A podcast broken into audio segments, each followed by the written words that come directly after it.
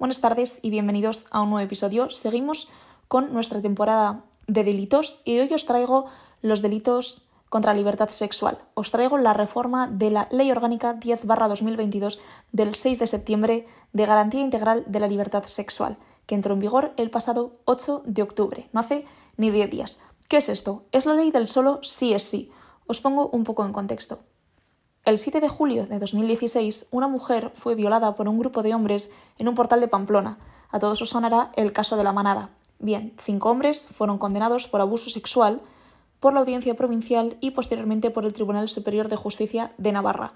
Hubo un gran revuelo social lleno de movilizaciones en favor de la víctima con frases como yo sí te creo, etc. Seguro que lo recordáis, la gente no estaba conforme con la sentencia que se había dictado. Entonces, posteriormente, el Tribunal Supremo les condenó por violación. Debido a esto, la ley ha cambiado. Vamos a ver uno de los principales cambios y quizás el más interesante para nosotros, como policías. Antes teníamos el delito de abuso sexual, agresión sexual y violación.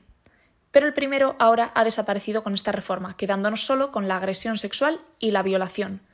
¿Qué es una agresión sexual? es atentar contra la libertad sexual de otra persona mediando violencia o intimidación o no.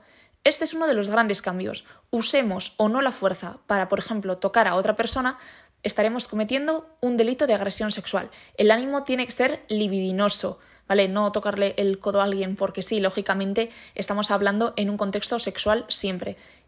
Y ahora vamos a ver qué es la violación. Es un caso especial de agresión sexual. Lo encontramos en el artículo 179 del Código Penal y tiene que haber acceso carnal por vía vaginal, anal o bucal.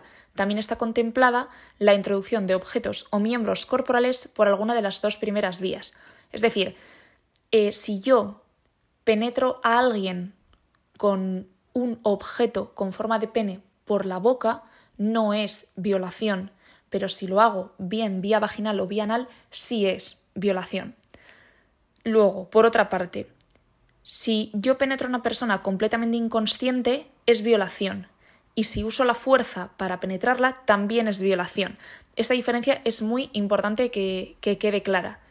Para el delito de violación se prevén penas de prisión entre 4 y 12 años. Con esta reforma lo que ha pasado es que la agresión sexual del tipo básico sale un poquito más barata, por así decirlo.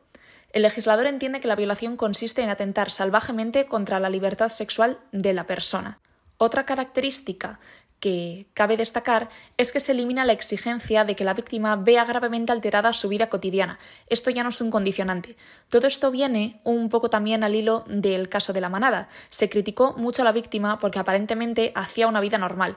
Y claro, ¿qué, ¿qué pasa? Que para ser víctima te tienes que encerrar en tu casa o no salir o suicidarte. O sea, parece que hay que parecía que había que demostrar que realmente eras víctima de, un delito, ¿no? Con, tu actitud, me refiero. La gente tiene derecho a, a sobrellevar las situaciones como buenamente pueda.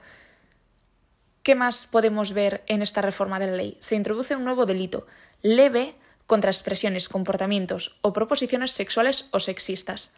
Voy a intentar poner un ejemplo y espero no equivocarme mucho y que me entendáis. Pero yo asumo que es algo así como qué polvazo tienes, te hacía un hijo y bueno, demás chorradas que por desgracia seguro muchas habéis escuchado de absolutos desconocidos por la calle.